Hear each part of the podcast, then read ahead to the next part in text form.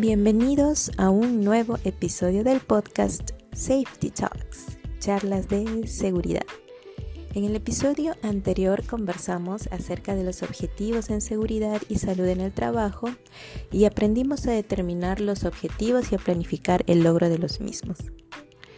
Continuando con el sistema de gestión, hoy nuestro tema es consulta y participación de los trabajadores. Ahora bien, ¿consultar y participar es lo mismo? Veamos qué nos dice la norma ISO 45001, la norma internacional de seguridad y salud en el trabajo. Consulta es la búsqueda de opiniones antes de tomar una decisión. Participación es la acción y efecto de involucrar en la toma de decisiones.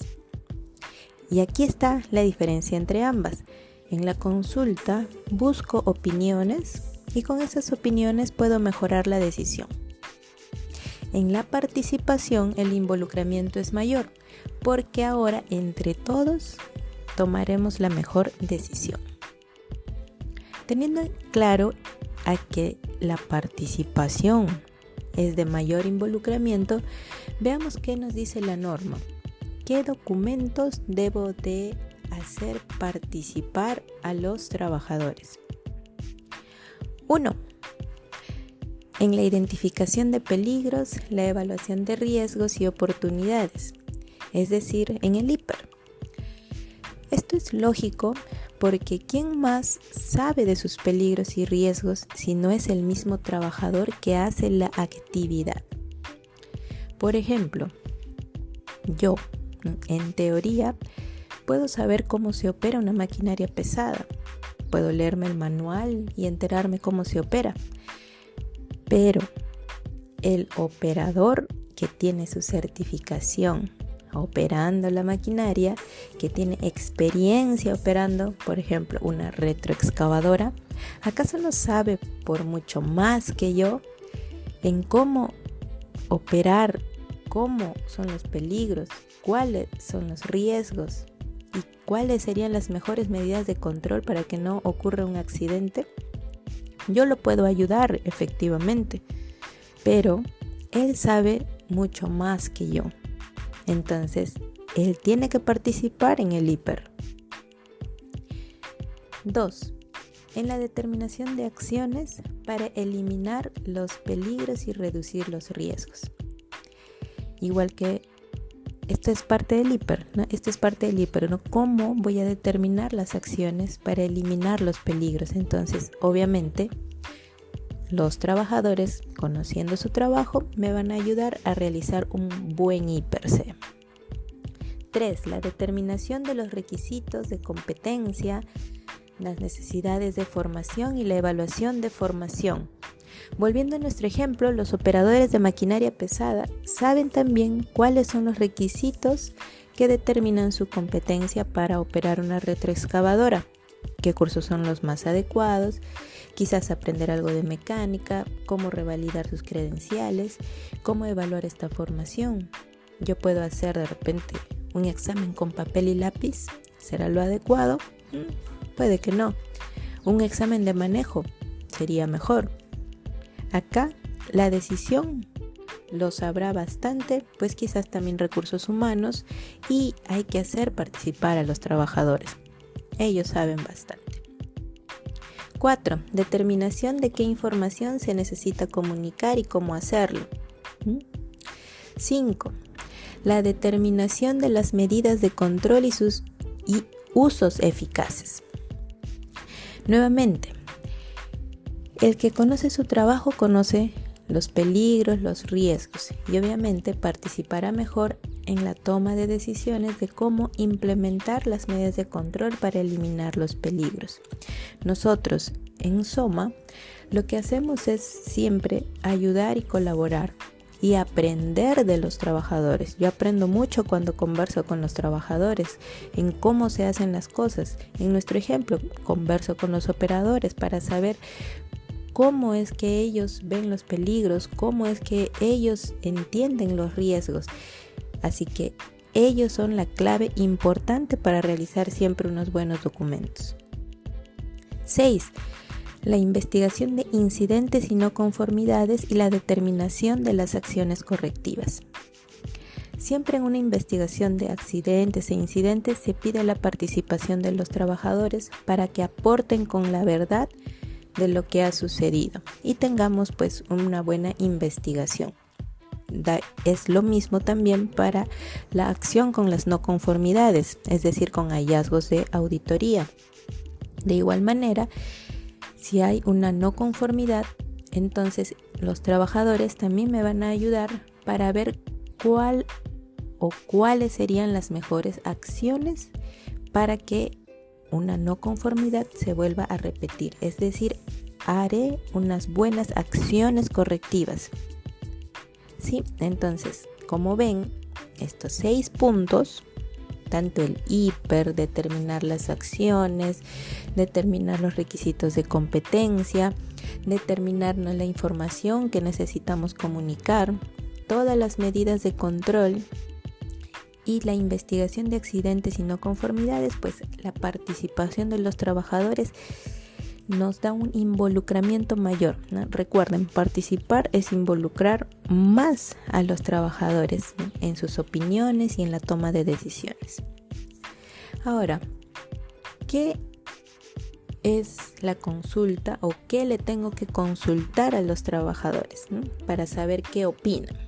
También hay otro listado, pero esto sí más rápido. Uno, el establecimiento de la política de seguridad y salud en el trabajo. Mm. les comunico y aparte les consulto, ¿no? ¿Qué les parece? ¿Cómo está? ¿Cómo está establecida? ¿Cuáles son los compromisos? ¿Qué les parece? Y ellos darán su opinión. Dos, necesidades y expectativas de las partes interesadas. Igual, ¿no? Ellos brindarán su opinión acerca de las partes interesadas, es decir, a quién le interesa el tema del proyecto, esto también es un tema, un tema interesante, ¿Cuáles son las partes interesadas? Que lo veremos en otro episodio. Bien, volviendo. 3. La asignación de roles, responsabilidades y autoridades en la organización. 4. Los requisitos legales. Esto tengo que consultar también con los trabajadores, pero les, les informo, ¿sí? Les informo porque esta parte de requisitos legales es, bastante tediosa, pero se tiene que conocer para cumplir los, requisitos legales. Ley, normas, decretos supremos, resoluciones ministeriales, todo esto que involucra los temas de seguridad, tengo que comunicar a los trabajadores. Los objetivos y cómo lograrlos, eso ya lo vimos también. 6. Controles para los contratistas, contratación externa y compras también se los consulto, determinar de qué, necesita seguimiento, medición y evaluación, el mantenimiento de los programas de auditoría y el aseguramiento de la mejora continua. Entonces esto va para consulta. Ahora, ya que no puedo preguntar a cada uno de los trabajadores, se opta también por consultar y hacer participar al representante de los trabajadores para que él comunique a, todo, a todos los trabajadores y luego el mismo representante pues participe con las decisiones y las jefaturas. Entonces, cuando hay muchos trabajadores, ustedes saben, ¿no? ya se hace más grande esta participación y consulta, entonces se hace que lo sea, em, se tenga, mejor dicho, un representante de los trabajadores. Debemos de tener en cuenta también que siempre tenemos que atender estas sugerencias, estos aportes del personal. Si no, lo desmotivo, lo desaliento y no va a participar. Entonces hay siempre que atender todos esos aportes.